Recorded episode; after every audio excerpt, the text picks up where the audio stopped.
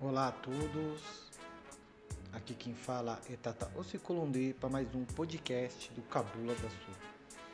Hoje vamos abordar um tema lá de trás, lá do início, onde tudo começou, que foi a diáspora. Tem muitas pessoas dentro do candomblé que até hoje não sabem o que é diáspora e nem sabem a origem do termo, como começou, para onde que foi, para onde que veio. A grande maioria, quando é questionado sobre a origem do candomblé, ah, foi trazido pelo povo da África, foram trazidos pelos africanos, e assim sucessivamente. Mas temos que saber entender o que é a diáspora e o que esses antepassados passaram para chegar até aqui através dos navios negreiros. Então vamos lá. A diáspora africana, você sabe o que é?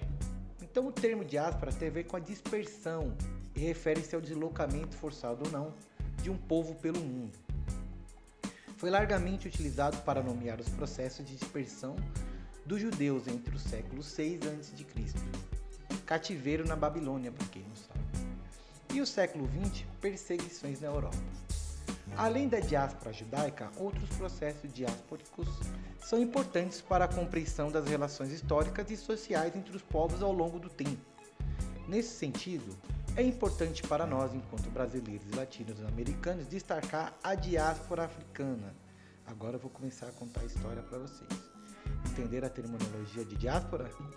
A diáspora africana é o nome dado a um fenômeno caracterizado pela migração forçada de africanos quando você força um povo sair da sua terra e ir para outra terra. Isso se chama diáspora. Durante o tráfico né, de negros durante, pelo transatlântico, junto com seres humanos, nesse fluxo forçado, embarcavam nos tumbeiros navios negreiros, modos de vida, culturas, religiões, línguas e formas de organização política que acabaram por influenciar na construção da sociedade as quais que os africanos escravizaram tiveram como destino. Estima-se que durante todo o período de tráfico negreiro, aproximadamente 11 milhões de africanos foram transportados para as Américas, dos quais em torno de 5 milhões tiveram como destino o Brasil. Compreende-se que a diáspora africana foi um processo que envolveu migrações forçadas, mas também redefinição identitária, uma vez que esses povos os balantas, os majacos, ubijagos, mandingas, jejis, raúças e urubás, provenientes do que são Angola, Benin, Senegal, Nigéria e Moçambique, entre outros, apesar do contexto de toda essa escravidão. Reinventaram práticas e construíram novas formas de viver aqui no Brasil, possibilitando a existência da sociedade afrodiaspóricas como o Brasil. Estados Unidos, Cuba, Colômbia, entre outros países que também serviram é, como portos para a chegada desses escravos. Ao embarcar nos navios negreiros, os gêmeos, urubás e tantos outros eram obrigados a deixar para trás as suas histórias, seus costumes, sua religiosidade e suas formas próprias de identificação. Passavam então a ser identificados pelos traficantes como base nos portos de embarques, nas religiões de procedência ou por identificações feitas pelos traficantes, Neste contexto, na diáspora, novas configurações identitárias iam surgindo. Os povos bantos, são os povos provenientes do centro-sul do continente, os nagôs, povos de língua urubá, é, em Minas também provenientes da cota de, do Marfim, além desses crioulos escravizados nascidos na América. E um contexto de fim da escravatura afrodescendente.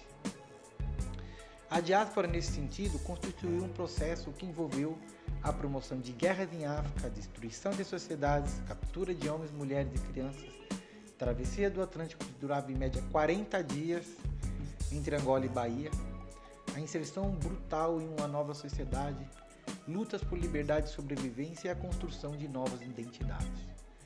As sociedades construídas com base no processo de diáspora africana, apesar das, das marcas estruturais decorrentes do passado escravocrata, conectam-se social e culturalmente, seja por meio de sua história, do seu passado comum e de suas manifestações artísticas. Então os negros deixaram muita coisa lá de trás. Temos a black music, temos o jazz, o jazz, o soul, o reggae, o samba, né? e para nós aqui, que nós estamos tentando trazer um pouquinho do contexto, o candomblé. Para mim, esse podcast de hoje, ele vai ter uma continuidade, né? porque a história é bastante comprida e não dá para falar tudo em 5, 10 minutos. Tá? Só para vocês entenderem mais um pouquinho, o tráfico de negros, né, a diáspora, iniciou a partir do século XVI, né, que foi o tráfico de africanos para o Brasil e tornou-se um negócio altamente lucrativo para os comerciantes dos dois lados do Atlântico. Primeiramente, o tráfico era realizado por comerciantes portugueses, que foram sendo substituídos por brasileiros até que no século XVIII eles, eles passaram a ter o domínio entre os negócios do tráfico. O tráfico no transatlântico de escravizados mobilizava um grande número de pessoas de capital, para se ter uma ideia aproximada, calculava-se que a cada cerca de 11 milhões de africanos foram trazidos à força das Américas em condições de escravizados entre o século XV e XIX, como já falei lá na diáspora lá atrás. Estou só recapitulando rapidamente. Este número não inclui aqueles que morreram durante os violentos processos de apresentamento e de embarque na África, nem aqueles que não sobreviveram à travessia do Atlântico. Então só contaram o que viveram. Os que morreu, morreu ali e acabou.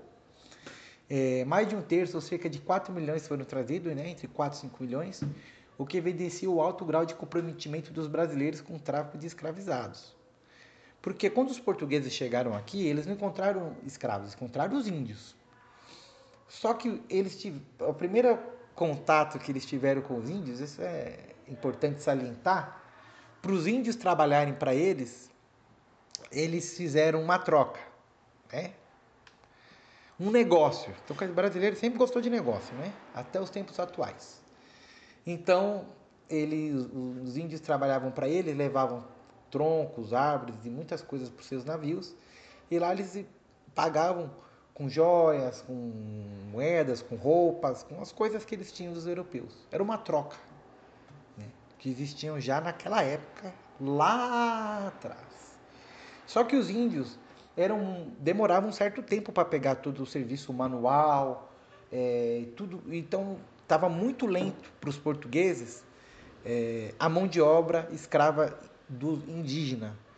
Então eles preferiam começar a trazer os africanos para cá, devido ao seu conhecimento e manipulação com agricultura e com outras coisas que eles já praticavam em suas terras natais.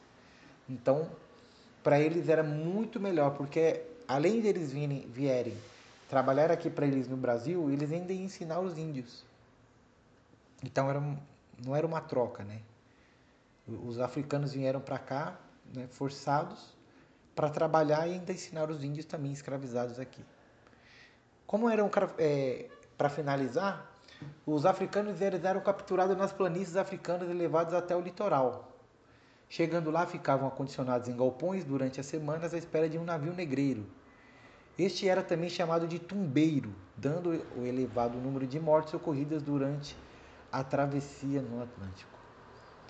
Quando o navio negreiro aportava, eram embarcados no porão em grupos de 300 a 15 indivíduos em uma viagem que poderia durar de 30 a 50 dias. Vamos parar por aqui.